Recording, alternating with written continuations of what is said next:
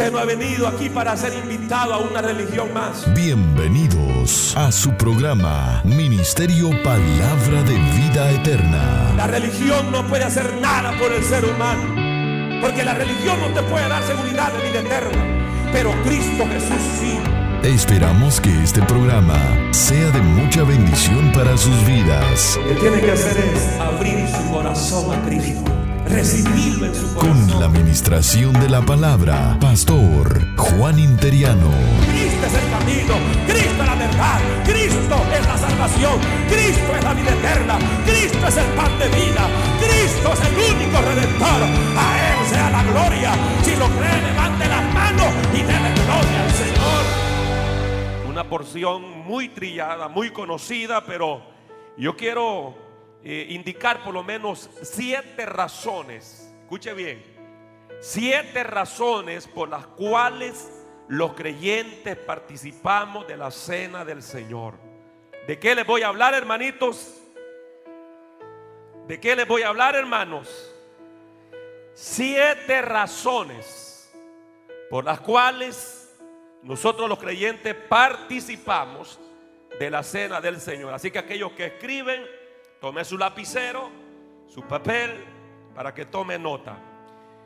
Dice la palabra del Señor, Primera de Corintios capítulo 11, y después de esta meditación vamos a tener lo que es la cena del Señor. ¿Están listos, iglesia? ¿Están listos?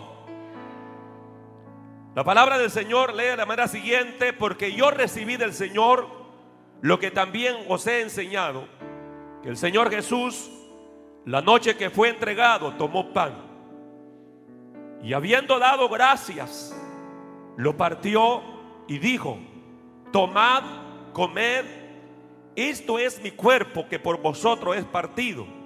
Hace esto en memoria de mí. Asimismo, Tomó también la copa después de haber cenado diciendo, esta es, esta copa es el nuevo pacto en mi sangre. Hace esto todas las veces que la bebieres en memoria de mí.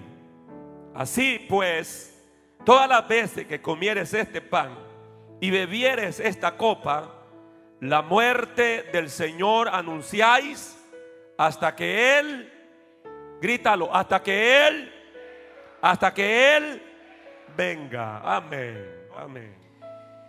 Razones por las cuales participamos de la cena del Señor. Alguien me dijo, ¿por qué se le llama celebración al sacrificio de Cristo? La celebración de la Santa Cena, si se está hablando de la muerte de Cristo.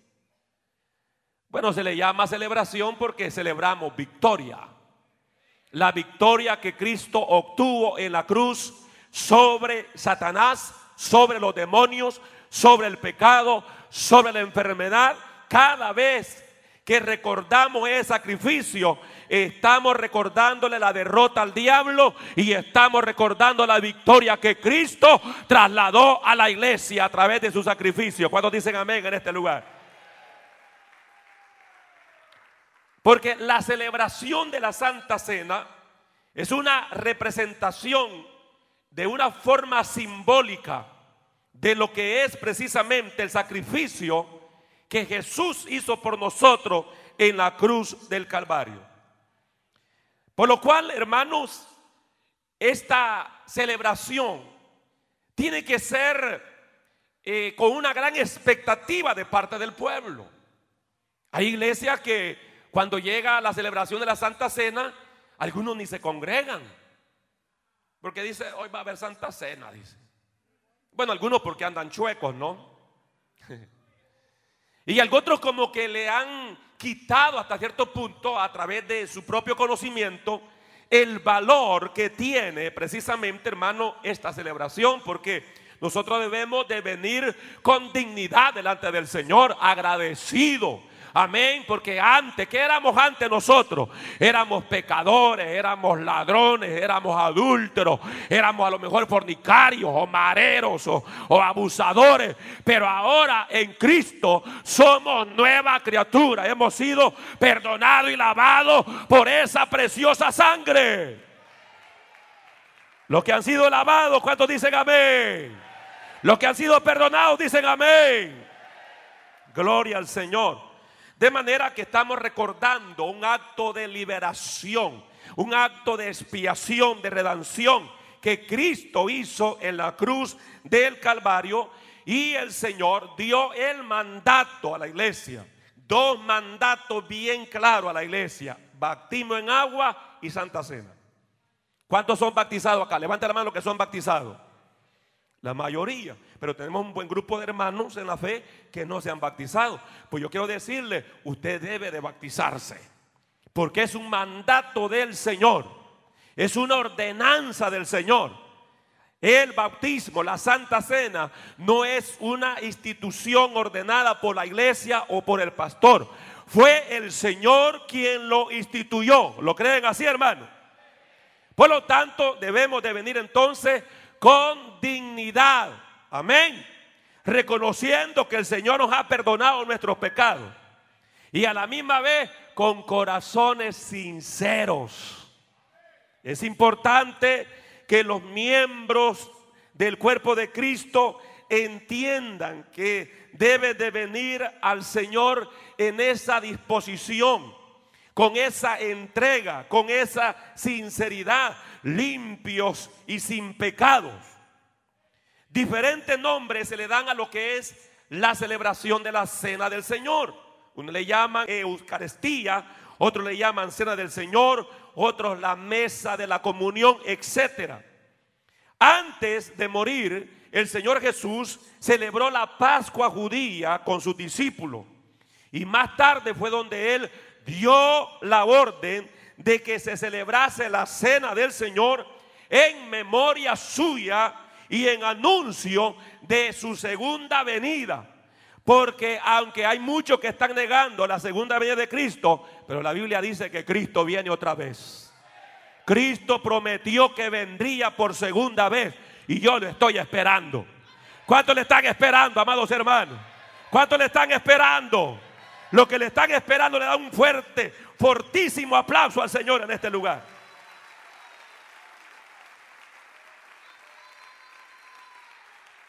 Una de las cosas bien importantes, hermanos, es que no hagamos las cosas como papagayo.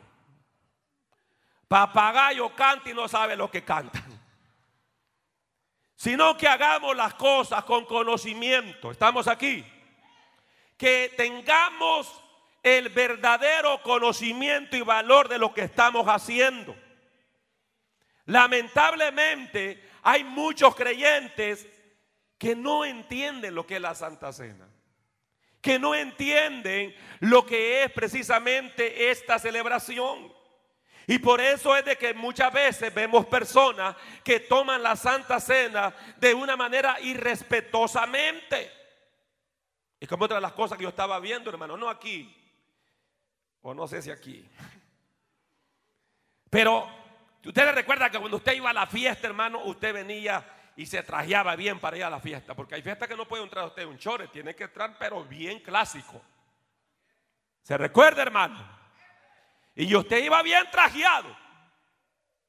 Pero ¿qué pasa hoy que los convertimos al Señor? Muchas veces hasta en pijama venimos a la iglesia, hermano. No ha visto usted a nadie, ¿verdad? No, no, no. Si está alguien sentado así, no lo vea.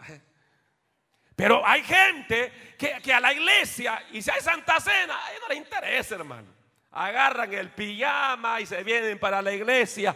¿Cómo va a ser eso? Eso es irrespeto, hermano. Vengamos a la casa del Señor decentemente, en orden. Si antes íbamos a una fiesta y bien vestidos, ¿por qué no vamos a venir bien vestidos a la casa del Señor para contemplar la hermosura de nuestro Dios. Aleluya.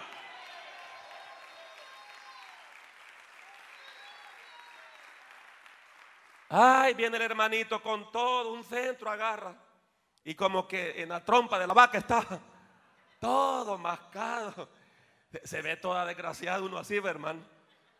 No, no, fíjese que la gente dice, es que la ropa no es todo. Y es verdad, la ropa no es el todo. Pero también uno se ve bonito, bien ordenado, hermano. ¿Verdad que sí? Y el soldado usted lo distingue por el, por el traje que anda. Mi esposa decía policía, no eran policías, eran soldados. Eran soldados los que dieron de repente de un monte y nosotros dijimos, ¿qué pasó? Los invadieron aquí. Los conocimos por el traje. Y usted va al hospital y usted sabe quién es enfermero y quién es doctor por los trajes, ¿verdad que sí? Por su fruto los conoceréis. ¿Cuántos dicen amén, hermano? ¿Cuántas veces a ustedes le han dicho por su buena vestimenta, de, ese buen ornato, le han dicho, ¿verdad que usted es hermana? ¿Ah? Porque le vieron el pelo largo, el vestido largo, la lengua larga fue que no se la vieron.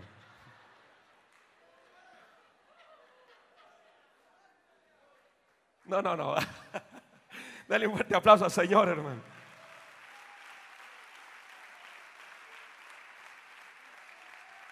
Pero en lo que compete a la Santa Cena, debemos de venir con esa reverencia, no de esa forma irrespetuosa, no con esa falta de devoción, hermanos, porque de esa manera eh, estamos actuando como menospreciando lo que Cristo hizo por nosotros.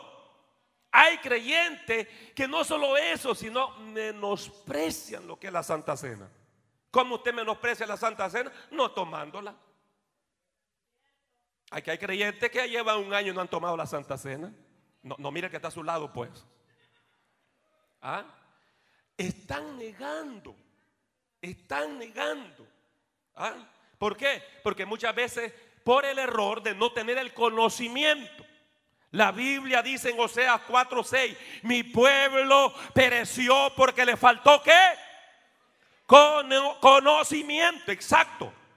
Pero voy a ser breve, porque quiero tocar los siete, siete puntos interesantes, estas siete razones. Número uno, ¿por qué? ¿Por qué participamos en la cena del Señor? Anote, por obediencia al Señor Jesucristo. ¿Cuál es el punto número uno? En primer lugar, por obediencia al Señor Jesucristo. Note bien que en la, porción que leímos, la Biblia habla, Cristo dijo, hacer esto, hacer esto, hablando de la Santa Cena. El apóstol Pablo señala precisamente bajo la inspiración del Espíritu Santo, en el versículo 24 de la porción que leímos, dice, hacer esto en memoria de mí. Entonces, debemos de cumplir esta orden. Esta ordenanza, ¿cómo lo vamos a cumplir? Obedeciendo, tomando la cena del Señor. Ya usted es bautizado en agua, usted está en plena comunión. Entonces, ¿qué impide? Pastor, pero es que yo ando todo chueco, todo torcido. Bueno, enderecese. ¿Ah? No es que fíjese que me llevé la cipota. Bueno, pues si se aman, cásense. Sencillo, ¿verdad? Obediencia. No tomar la Santa Cena, estamos en... Oh. ¿En qué estamos, hermano? Dije que está a tu lado, te veo cara de obediente, dígale.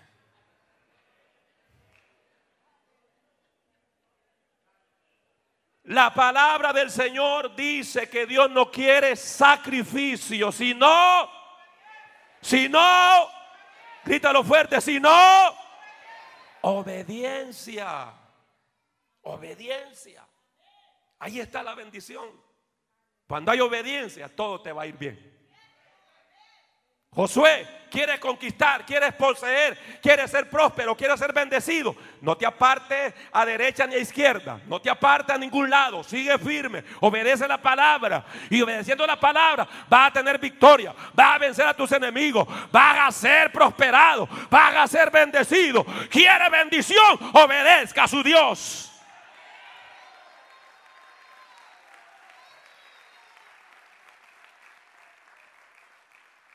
Segundo lugar, la segunda razón por la cual participamos la cena del Señor es porque lo hacemos en memoria de la muerte del Señor Jesucristo. ¿Cuál es la segunda razón? Lo hacemos en memoria de la muerte del Señor Jesucristo. La Biblia habla precisamente que el cuerpo del Señor Jesús fue herido con azote, con vara, hasta que se convirtió prácticamente su cuerpo en una viva llaga. Y todo esto fue por nuestra redención. Todo esto fue para traernos esa sanidad integral que el ser humano necesita. Sanidad en el espíritu, sanidad en el alma, sanidad en el cuerpo. La palabra, hermano, salvación o redención viene del griego Seo, Seo que significa sanidad integral para el ser humano. Cuando Cristo murió, Él proveyó esa sanidad completa. Él proveyó sanidad para tu espíritu. Nadie, no hay psicólogo, no hay doctor, no hay ciencia, no hay brujo que pueda sanar tu espíritu. Pero hay uno que ya murió en la cruz, que ese sí puede sanar tu espíritu. Ese sí puede sanar tu alma. Ese sí puede sanar tu cuerpo, Él ya lo proveyó en la cruz.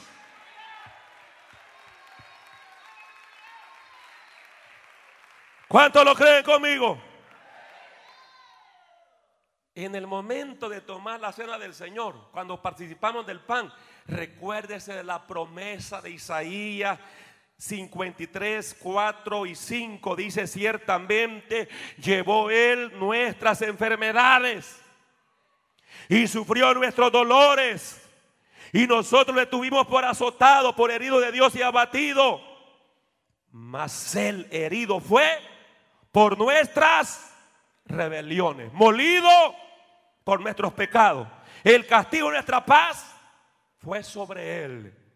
Y por sus llagas, diga conmigo, y por sus llagas, dígalo fuerte, y por sus llagas fuimos nosotros curados. Cuando participemos de la cena del Señor, usted vino enfermo, vino con un dolor, vamos a apropiarnos de esa sanidad que al comer, que al comer la cena del Señor, vamos a ser sanos. Porque estamos recordando, estamos conmemorando lo que el Señor hizo en la cruz del Calvario. Amén, hermanos. Eso es lo que estamos haciendo. ¿Cuántos creen que Dios va a sanar en esta noche? ¿Cuántos creen que Dios va a sanar en este lugar? ¿Cuántos lo creen? Tercer razón por la cual los creyentes participamos en la cena del Señor es porque debemos de confesar que por la sangre de Jesús tenemos el perdón de pecados. ¿Por medio de qué tenemos el perdón de pecados? ¿Por medio de qué, hermanos? De la sangre de Jesús. Así como el pan representa el cuerpo de Cristo, el vino representa la sangre y se toma en memoria del sacrificio que Cristo hizo en la cruz. La Biblia dice que su sangre fue derramada para limpiar nuestras culpas y toda maldad. ¿Quién podría hacer eso? ¿Quién podría lavar nuestra alma? ¿Quién podría perdonar nuestros pecados? No hay religión, no hay líder político, no hay líder hermano religioso Así sea cardenal, sea obispo, sea papa o mama, nadie tiene poder para perdonar pecados. Solo hay uno que murió en la cruz. Ese sí tiene poder. Esa sangre sigue eficaz. Esa sangre no ha perdido valor. Aleluya. ¿Cuánto puede decir gloria a Dios? Aleluya. La palabra del Señor dice claramente que cuando confesamos a Él nuestros pecados, todos nuestros pecados, su sangre surte lo que es ese efecto en nosotros. Es decir, su sacrificio en la cruz es aplicado directamente a nuestra vida. Y quedamos libres de la condenación. Esto no es terapia en masa, es la palabra de Dios. La Biblia dice Romanos 5.1, justificado pues por la fe tenemos paz para con Dios. ¿Por medio de quién? De Jesucristo, el Hijo de Dios, el cual nos amó y se entregó por nosotros y murió por nosotros. Entonces ahora ya no hay condenación. ¿Quién podrá condenar a los escogidos de Dios? ¿Quién podrá? ¿Quién podrá condenarte si ya Cristo te ha salvado? ¿Cuántos son salvos acá? Por la gracia de Dios, ¿cuántos son salvos? Entonces no hay nadie que te condene. ¿Ah? No hay nada, no hay argumento. Es más, somos libres. ¿Cuántos son libres? ¿Cuántos somos libres? Conoceréis la verdad y la verdad os hará. La verdad os hará libres. Gálatas 3:13 dice que Cristo nos redimió de la maldición de la ley. Deuteronomio 28 ahora la maldición de la ley. Te habla, hermano, que la maldición de la ley lo que trae es muerte, calamidades, enfermedades, miserias, condenación misma. Pero ¿sabe qué? Cristo dijo, no, no, no. Yo voy a morir para librar a esta gente de la maldición. ¿Cuántos somos libres de las maldiciones, hermano? Ya Cristo nos redimió. Usted no necesita un encuentro para ser redimido de la maldición. Si yo, ya Cristo vive en su corazón, usted es libre de las maldiciones. Si Cristo, Cristo vive en usted, usted es libre de toda la maldición del brujo, de la bruja, de la ciguanaba, del duende, de quien sea. Somos libres. ¿Cuántos? Amazojalaya. ¿Cuántos somos libres, hermano? Aleluya. Dice que Cristo se hizo por nosotros maldición, porque está escrito, maldito cualquiera que es colgado en un madero. Entonces Cristo tomó nuestra pena de la misma muerte para redimirnos de la muerte eterna. Eso es lo que nos tocaba a nosotros, hermano. Infierno. Hello donde el gusano nunca muere y el fuego nunca se apaga. Y ahí está eso por los siglos y de los siglos.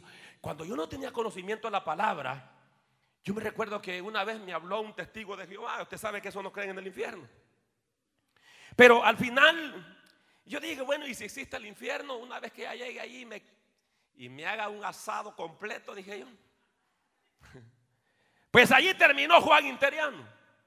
Porque la idea del ser humano es de que bueno, si el infierno sí existe, ahí llego, me muero y se acabó. Lo que pasa es que la gente va a estar en pena y en dolor y en sufrimiento por una eternidad. Pero Cristo dijo, no, yo no quiero que mi criatura vaya al infierno. Yo no quiero, aleluya, que usted, dijo el Señor, usted amigo, usted amiga, vaya al infierno. Por eso Él murió en la cruz. Por eso Él dio su vida por nosotros. Por eso, porque Él no quiere la muerte del pecador. Él no quiere la muerte del impío. Él quiere que todos los hombres sean salvos. Aleluya.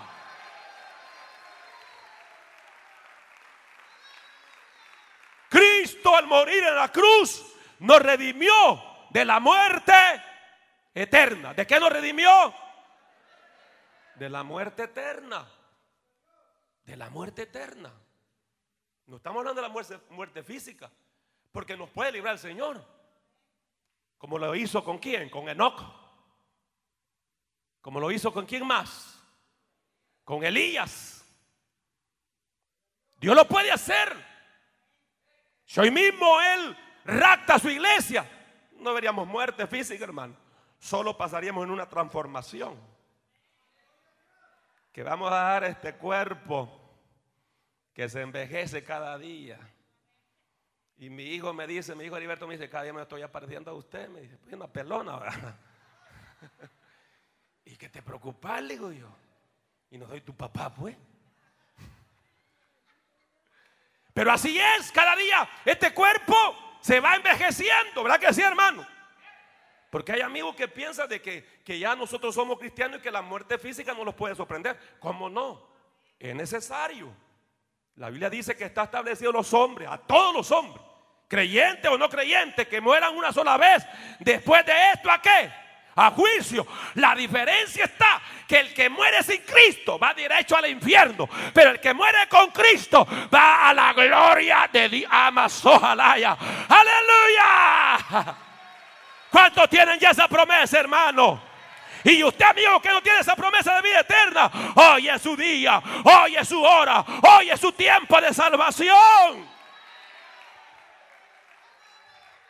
¿Cuántos somos libres de la muerte eterna? Ya Cristo nos redimió. Cristo nos redimió de la enfermedad. Cristo nos redimió de la miseria. Amén, hermanos. Eso dice la Biblia. Cuarta razón por la cual tomamos los creyentes la cena del Señor es para tener comunión con Cristo y con los hermanos en la fe. ¿Cuál es la cuarta razón? Tener comunión, y esta está buena también, para tener comunión con Cristo. Es decir, que el que no toma la Santa Cena tiene su comunión con Cristo. ¿Cómo? Está cortada. Eso es lo que está diciendo. Porque usted toma las... Es que esto es como el matrimonio, hermano. El matrimonio es cuando la mujer duerme allá en la cocina y el hombre en el cuarto o a la viceversa. Y ahí las cosas andan mal. Estamos aquí los casados. Ya cuando usted lo mandan a dormir con la perrera o en la perrera, es que las cosas se complicaron. Ya la comunión está Está rota. Hello. Y lo mismo esto con el Señor, hermano. Si ya usted no toma la Santa Cena, lo que significa que su comunión no está siendo cultivada con el Señor. Ya no tiene comunión con el Señor. Está diciendo, Señor, ya no quiero nada contigo. Hello. Hoy creo que lo va a hacer falta elementos, hermano. Ya los estoy convenciendo por la palabra. Coste, coste. Por la palabra. Amén. Porque se lo voy a probar, pues no me vea con esa carita, yo no fui. Primera de Corintios. He venido hoy bien, bien, bien tranquilo, bien relajado. Primera de Corintios, capítulo 10. Primera de Corintios, capítulo 10. Versículo 16, 17. Léalo conmigo. La copa de bendición que bendecimos Pablo pregunta, ¿no es la comunión de la sangre de Cristo? El pan que partimos no es la comunión del cuerpo de Cristo. Note bien que aquí Pablo está hablando precisamente de esto. Que al tomar la cena del Señor lo estamos haciendo para mantener, para mantener nuestra comunión con quién, hermanos? ¿Cuántos quieren mantener esa comunión con Cristo? Hay una alabanza que dice, guarda el contacto con tu Salvador. Cada creyente debe de guardar su contacto con el Salvador. Cultivar esa comunión con Dios. Los matrimonios se destruyen porque no cultivan el amor de ese matrimonio. ¿Ah? Por eso se destruyen los matrimonios. Porque no se cultiva esa comunión de, de coinonía, de amor. Lo mismo es cuando vemos creyentes que ya están en el fairground otra vez, hermano. ¿Ah? Cuando ya vemos que los creyentes andan buscando las algarrobas, la basura, cáscara de melón de sandía, hojas de tamales de lote Ah, es porque ha roto su comunión con el Señor. Cuando usted tiene comunión con Dios, usted no necesita la basura del mundo. Usted no necesita subirse en una Chicago voladora. Lo que usted quiere es estar en la presencia del Rey de Reyes y Señor de Señores.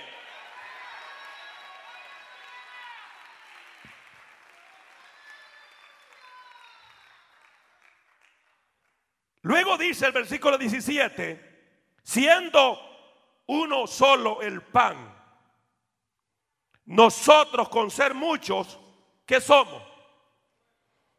Somos un cuerpo. En Cristo somos un cuerpo. Pues todos participamos de aquel mismo pan. Entonces la, Santa Cena, como ya, ya expliqué, para tener comunión con Cristo y con quién más? Con el que está a su lado, con el que está atrás, con el que está al frente, con los hermanos en la fe. Como, como hijos de Dios somos una sola familia. Por eso le decimos, Dios le bendiga hermana. Dios le bendiga hermano. Y la gente dice, hermano, ¿y por qué? ¿Y que, el mismo tata tienen? Pues sí, el mismo papá. Pero es el papá del cielo.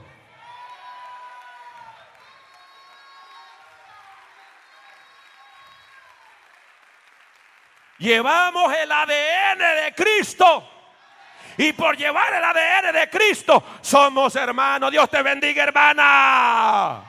Dios te bendiga, hermano. Dios te bendiga. Somos una sola familia. ¿Cuántos dicen amén? Eso dice la Biblia.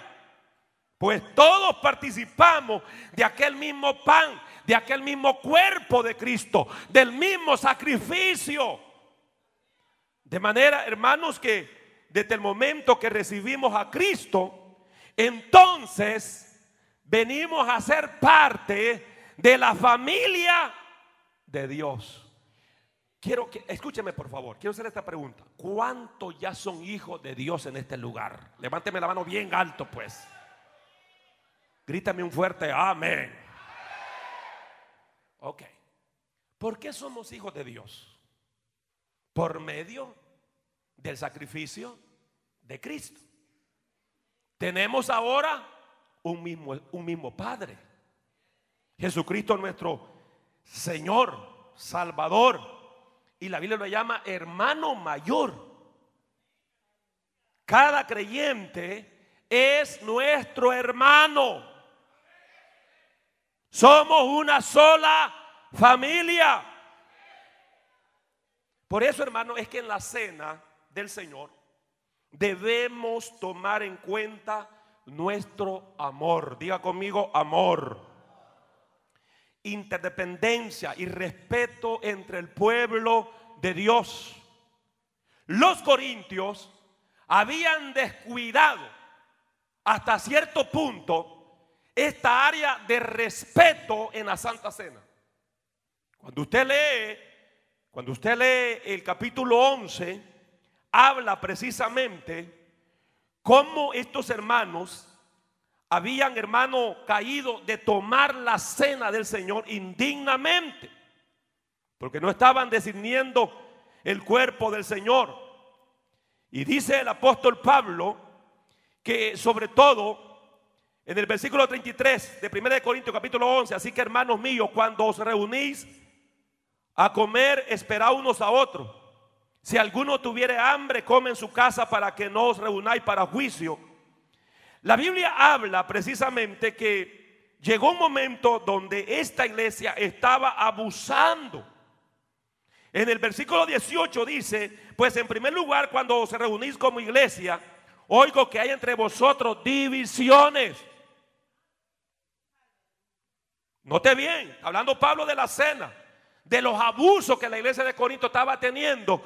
Entre los hermanos había qué? Divisiones.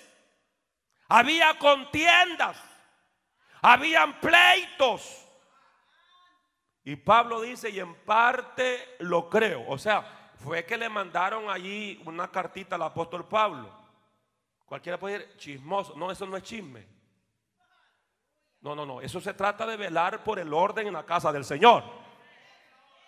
Porque es preciso que entre vosotros haya disensiones para que se hagan manifiesto entre vosotros los que son aprobados.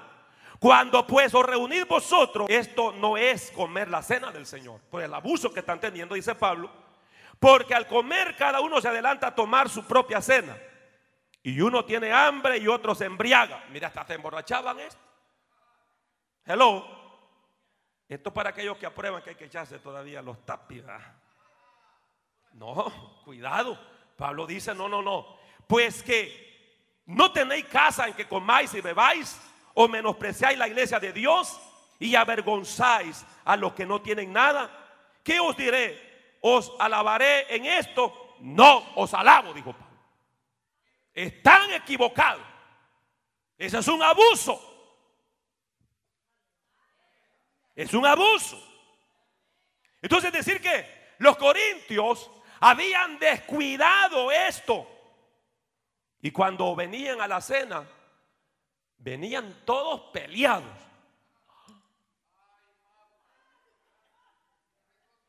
Venían hasta pelear a la iglesia. Y no hay cosa más horrible llegar a una iglesia donde los hermanos están peleando, hermano. No, si esta iglesia fuera así, yo no vengo aquí. ¿Ah? Todos peleados venían. Y habían disensiones. Y habían divisiones. Y unos llegaban antes y se llevaban sus seis de cerveza. Y a echarse la cerveza. Por eso dice la Biblia que se embriagaban. ¿Cómo Pablo iba a probar eso? La iglesia del Señor es santa. La iglesia del Señor es santa. La iglesia del Señor es santa. Y sin santidad nadie verá al Señor.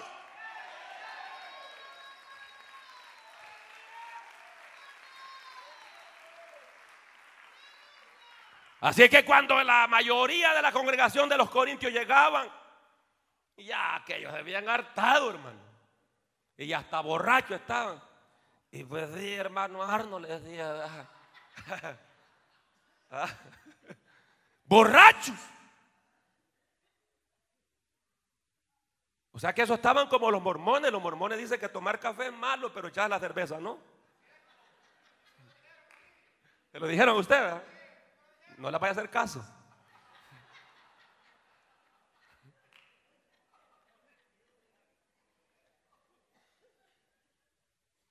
Esto lo hacían estos hermanos de esta iglesia de Corinto por falta de conocimiento, por falta de, conciencia, pero más lo hacían por carnales.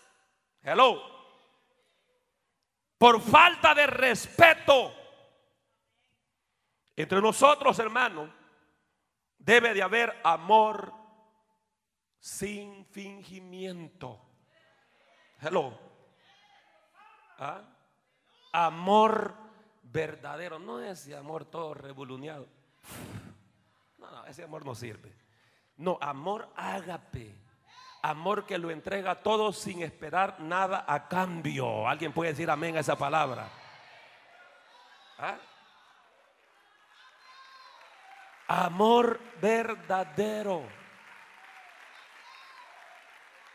Cuando tú tienes ese amor verdadero, no piensas en quitarle la mujer a tu hermano. Cuando tú tienes ese amor verdadero, no pienses en quitarle el marido a tu hermana. Está, bonita la enseñanza, hermano. Yo siento gozo. Siento gozo en mi alma. Suavecito, ¿va? Con bisturín lo llevamos ahorita. Pero la verdad es esa. Debemos de amarnos con amor, como dije sin fingimiento verdadero. Que si usted le dice a alguien, hermano, le amo, pero que sea de verdad. No que a nomás quede la espalda, pase el puñal. Hello. ¿Ah? Verdadero. Como iglesia tenemos que amarnos los unos a los otros. Cristo dijo, en esto los van a conocer que son mis hijos, que son mis discípulos. ¿En qué? ¿En qué dijo Cristo? En que os amáis los unos a los otros. Pastor, pero es que tal hermana me cae gorda. Así la que le caiga gorda. Es que tal hermano me cae gordo. Así gordito, amén. No, porque hermano, hay, personas que es fácil amarlas. Por ejemplo, amar a mi esposa es fácil. ¿Verdad, hermana? A ustedes, los hombres, no les pregunto. ¿Verdad, hermana? Qué fácil amar a mi esposa. Usted la ha hincado para ver cómo la enoja y no la enoja. Hay personas que tienen una carisma, una personalidad que es fácil amarlos. Y a otros, así como el pastor, con su carácter, cuesta amarlo.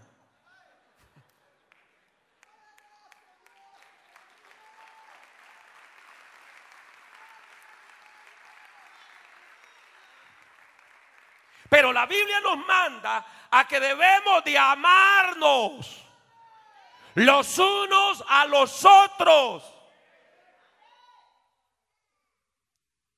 También debemos de perdonar o pedir perdón por la falta que hemos cometido a nuestro hermano antes de tomar la cena del Señor. Eso ya no se ve en las iglesias, hermano. Hoy hay Santa Cena. Ah, ok. Dice Pedro, va. Yo no me hablo con Chepe, dice. Pero allá están aquí en aquella esquina Chepe. Me voy a sentar allá, en aquello oscuro, dice Pedro, va. Donde no los crucemos las miradas. Bueno, como venimos al frente, va. Se va para aquel rincón allá. Allá está Pedro, aquí está Chepe, va. Y medio reojo así, va. ¿Ah? ¿Cuál es el deber? Por eso es que el punto que estamos señalando, la razón que estamos señalando es para cultivar, mantener la comunión con Cristo y con nuestros hermanos. ¿Qué, usted va a hacer, hermana, hoy? Usted está consciente que le pegó el cacerolazo a su esposo. No fue tragedia. Lo hizo a propósito. ¿Qué usted va a hacer? No, ya estamos la Santa Cena. Estoy endemoniada. Todas mis hormonas están endemoniadas. No, no haga eso. Hoy vaya, hombre, de su esposo. Mira, perdóname. Te di duro con la cacerola, pero perdóname. ¿Ah? No, ese es el deber, hermano aunque sean cónyuge. Usted no puede venir a tomar la cena del Señor bien peleado con su vieja, bien peleado con su viejo. No, tiene que venir reconciliado. Y allí abrazado, amémoslo de corazón. No de labios solamente. Y no le haga así porque ¿Ah? Lo mismo con nuestro hermano en la fe. Si usted sabe que ha ofendido un hermano y que cuesta, pues. O a lo mejor, o a lo mejor usted se ha sentido ofendido por alguien, el hermano ni sabe. Es que el hermano no me dio la mano, hermano sabe que es manco. Es que el hermano no me vio, hermano sabe que ya perdió la visión el pobre. ¿Ah? Porque muchas veces nos sentimos ofendidos y el hermano ni cuenta se dio, hermano, que lo vendió a usted. Porque uno habla y Proverbio dice que en las muchas palabras no falta el pecado. Tenemos una lengua sin hueso, hermano. Y yo cuando, cuando voy en el avión y hay esa gente, a mí, me choca, hermano. Y ya cállate, cállate, le digo yo, cerra esa boca. Es que, es que en muchas palabras hay pecado. Por eso Dios nos dio dos orejas, dos oídos y una boca, para que hablemos poco y oigamos más. Es como cuando alguien está hablando por teléfono, no le presta la guitarra al otro, solo está. Y yo si veo a alguien así, le digo, cállate, hombre, que el otro hable, le digo. ¿Dónde estamos, hermano? Es necesario perdonar y pedir perdón. Y eso es lindo, hermano. El alma recibe un descanso cuando usted va y le dice, hermano, perdóneme. Yo le ofendí, hermano. ¿Ah? Perdóneme. Y cuando usted dice, amén, hermano, le perdono. A mí me impacta. Yo estaba en un seminario ahí por el 94 en la iglesia Lin Central en San Salvador. Y, y me impacta que dos servidores tuvieron roce. Tuvieron roce. Pero rapidito, no esperaron ni la Santa Cena. Porque tampoco hay que esperar eso, hermano. Si usted ofende y va dando tiempo y tiempo, le va dando más pena a usted. Le estoy hablando a la conciencia, ¿verdad que sí? Entonces, lo, mejor es que si rápido le capacitamos, ya ofendí. Y uno va.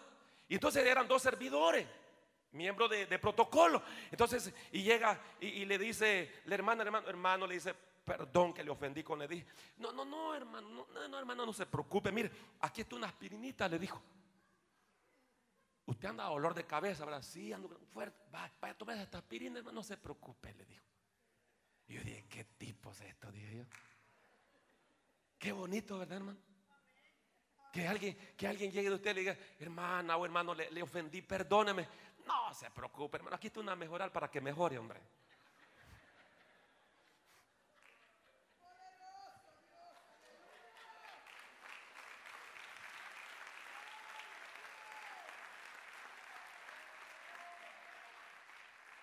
Entonces, ¿qué vamos a hacer antes de tomar la Santa Cena? ¿Qué vamos a hacer? pedir perdón y perdonar. Hello. Está bonito ese tema, hermano. Creo que ya vamos a otra vez a hablar de, la yuca, de las raíces de amargura. Entonces, pedir perdón, ¿ve? Pedir perdón, perdonar, perdonar. No debemos ir a la mesa del Señor todos embunchinchados. Esa es palabra salvadoreña. ¿Ah? todos peleados, odiándonos, con rencor. Me la va a pagar. Esta hermana no sabe quién soy yo. Yo soy de la familia Pérez, Perecerás. ¿Ah? No, no, ¿cómo va a ser eso? No, hermano, así lo que usted está buscando es un rayo en seco. No sé, la Biblia dice que muchos se morían en la iglesia de Corintio, hermano antes de tiempo, porque morir físicamente los vamos a morir. No, si tarde o temprano usted y yo vamos a estar en un buen ataúd. Ojalá sea bueno, ¿verdad? Ya se afligieron. No, es una realidad. Y que ustedes piensan, es una realidad de la vida. ¿Ah? Hay gente que tiene tiempo que no lo ve a uno, o uno no lo ve. Y yo hace poco tenía como 15 años o 18 años que no veía un hermano. Y lo vi y comencé yo y comenzó toda la memoria a buscar el archivo de este. ¿va? Y solo miraba como una sombra. Parece Julano. Hasta que por fin fue descubriendo allá a lo lejos. Hacia este Julano. ¿Qué cambio, hermano? ¿Sí? Usted no ve que yo cambio porque me está viendo todos los días. Sí que viene a la iglesia, pues. Pero, pero uno va, va cambiando. Va cambiando, va cambiando. Y vamos cambiando. Y cada día vamos así, mi hermano. Llega una edad uno donde ya el avión no va para arriba y no que va buscando el aterrizaje.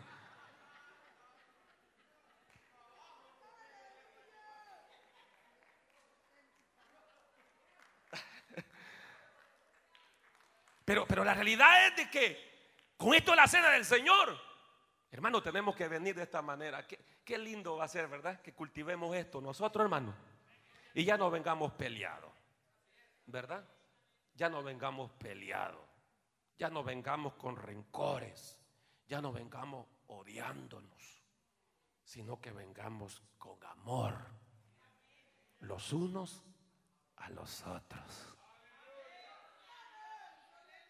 Quinta razón yo pensé que en 15 minutos los iba a despachar a ustedes.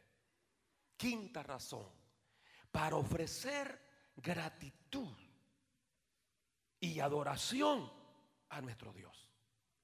Apocalipsis capítulo 5, versículo 9 dice, y cantaba un nuevo cántico diciendo, digno era de tomar el libro y de abrir sus sellos, porque tú fuiste inmolado y con tu sangre nos has redimido para Dios de todo linaje y lengua y pueblo y nación.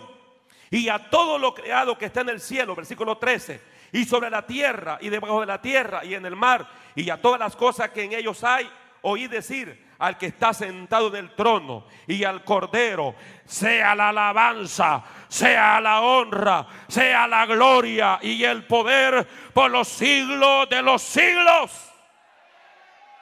Los cuatro seres vivientes decían, amén. La iglesia dice, la iglesia dice, y los 24 ancianos se postraron sobre su rostro y adoraron al que vive por los siglos de los siglos. Al venir a tomar la cena del Señor, estamos también aprovechando una buena oportunidad para agradecerle al Señor. ¿Cómo no vamos a estar agradecidos con el Señor si Él nos ha perdonado? Él nos ha dado vida eterna. Él nos ha dado tantas cosas lindas. Amén, hermanos.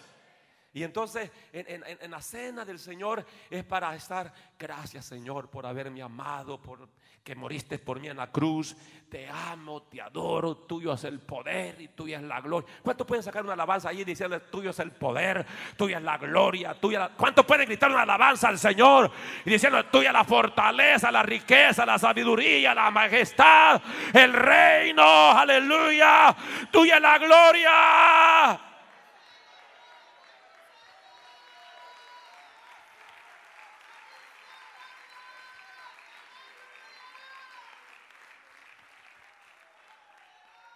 Cuando pensamos en lo que Cristo hizo en la cruz por nosotros, hermano, no podemos menos que agradecerle al Señor, porque el que tenía que ser desnudado públicamente eras tú y yo. El que tenía que ser escupido, flagelado, golpeado, herido, menospreciado, traccionado, eras tú y yo. El que tenía que ser vendido eras tú y yo. El que tenía que ser clavado en aquella cruz eras tú y yo. Desnudo públicamente clavado Cristo en la cruz. Qué vergüenza, hermano. Qué pena, qué dolor. ¿Cómo nos vamos a estar agradecidos? ¿Cuánto damos gracias al Cristo de la gloria? ¿Mm?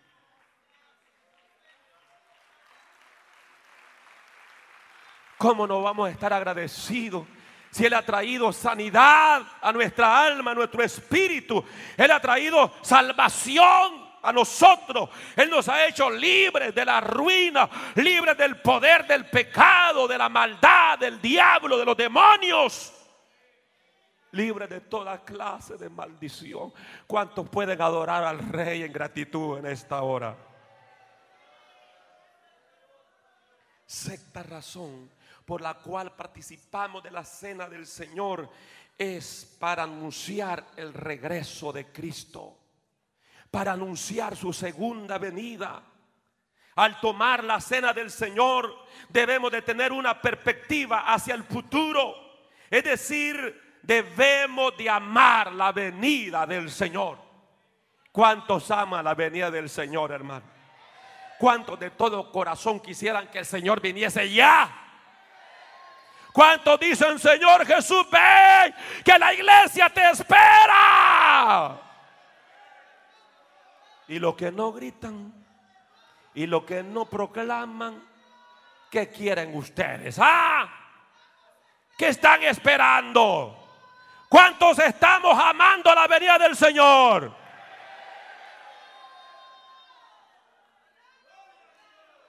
Cuando usted viene y toma la cena del Señor, está anunciando que Cristo viene. Cristo viene, dije. Cristo viene. Él viene pronto. Él viene ya por su iglesia. Un poquito y el que ha de venir vendrá. Y no tarda. Alguien puede alabar a Dios en este lugar.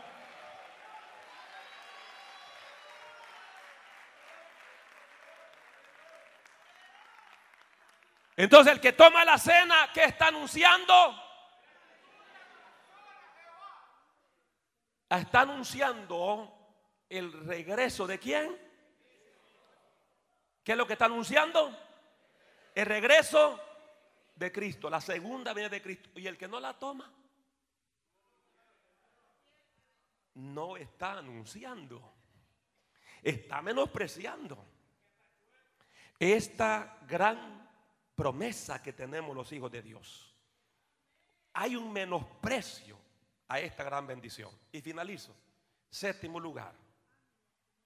Para participar de la vida eterna. ¿Ok? Con eso concluyo. La cena del Señor. La cena del Señor. Cuando participamos la cena del Señor. Séptimo lugar. Para participar de la vida eterna. Lo voy a llevar con este pasaje finalizo. San Juan capítulo 6. Rápido. Qué enseñanza más rica, hermano. No porque yo la estoy enseñando, no, es porque está en la palabra. San Juan 6, 53. Jesús les dijo, de cierto, de cierto os digo, esa palabra, de cierto, de cierto, hay un énfasis en lo que el Señor va a decir.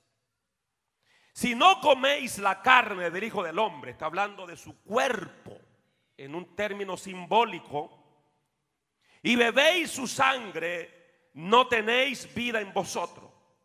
El que come mi carne y bebe mi sangre, tiene vida eterna.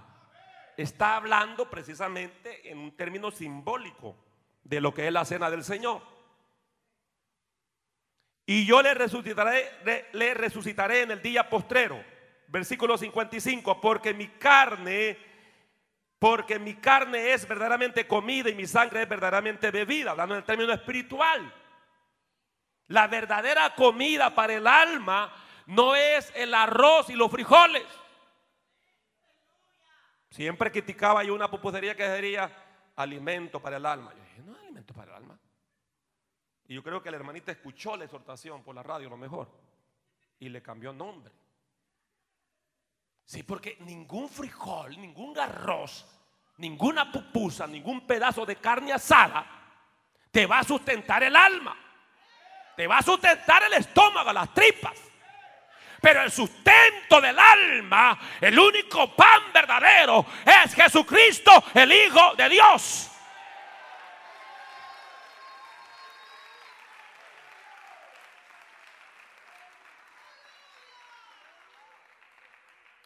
El que come mi carne y bebe mi sangre en mí permanece y yo en él. Versículo 56, versículo 57. Como me envió el Padre viviente y yo vivo por el Padre, asimismo el que come, él también vivirá por mí.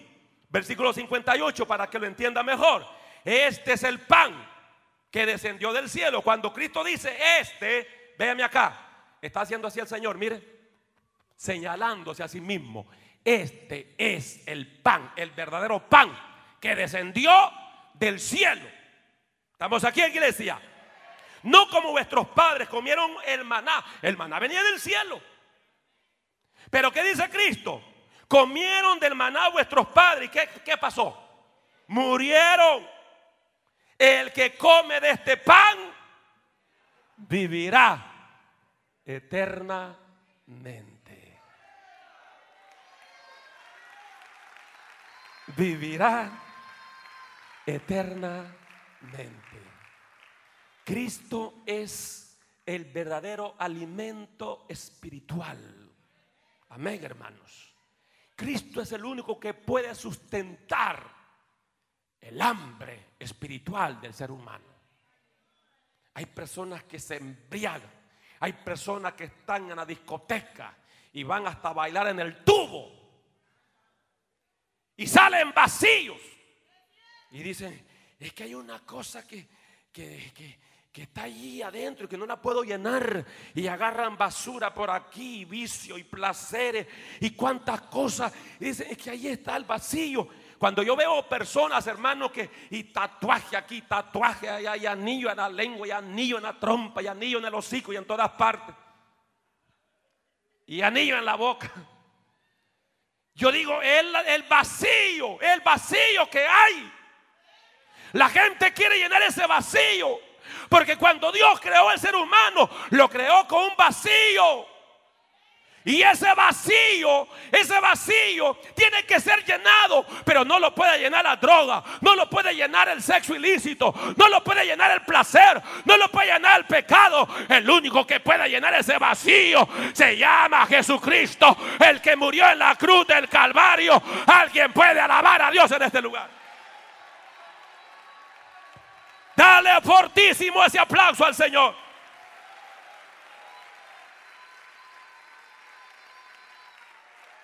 Aleluya. Aleluya. Aleluya. Aleluya. Aleluya. Alabe al Señor, alabe al Señor en este lugar. Póngase de pie y alabe al Señor, alabe al Señor. Uh.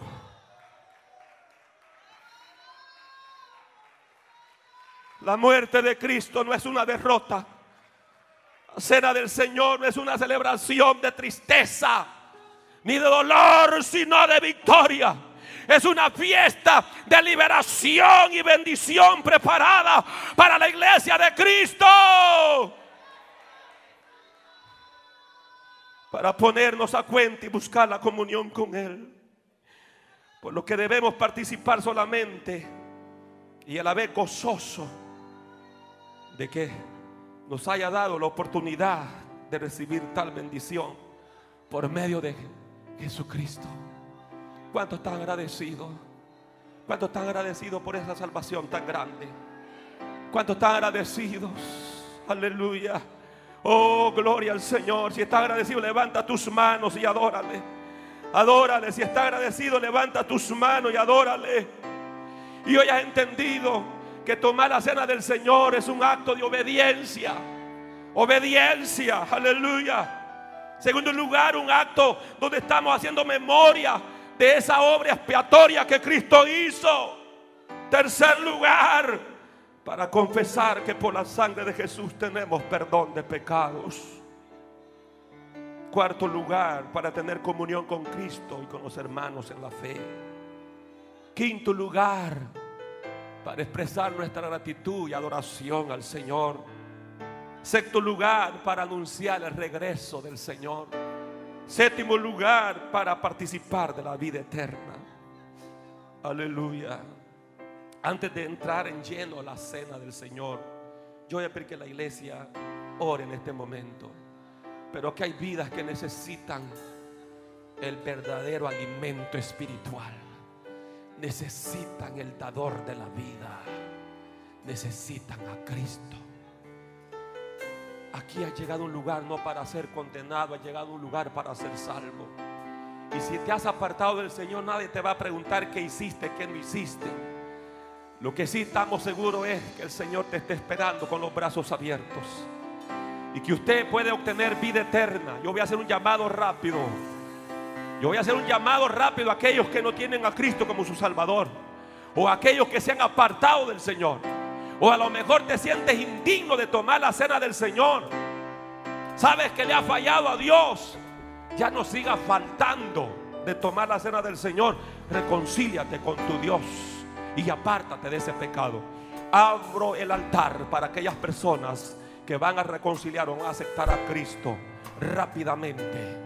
Salga de su lugar ahora mismo. Rápido, rápido. La iglesia, la iglesia orando, hermano. La iglesia orando en esta hora rápido, salga corriendo, salga corriendo de esa silla para sentarse en la silla del penitente, del Dios de la gloria. Y el Señor que es amplio en misericordia, Él va a perdonar todos tus pecados. Dios te bendiga, hija. Dios te bendiga, hijo. Dios te bendiga. Pasen rápido en esta hora. Pasen rápido. Ven, reconcíliate con tu Señor. Hoy es tu día de levantamiento, de restauración. Hoy Dios te ha traído para eso. Y si has ofendido a tu hermano, o has hablado de tu hermano, o como sea, búscalo. Y dile, hermano, te he ofendido, perdóname. Y si alguien llega y te pide perdón, perdona. Aleluya. Oh, maravilloso Rey. Alguien más que en esta hora quiera reconciliar su vida con el Señor o quiera aceptar a Jesús como su Salvador. Hermano, si hay un amigo allí No le vaya a obligar, pero acérquesele. Acérquese, acérquese a Él. Aleluya. Oh, aleluya.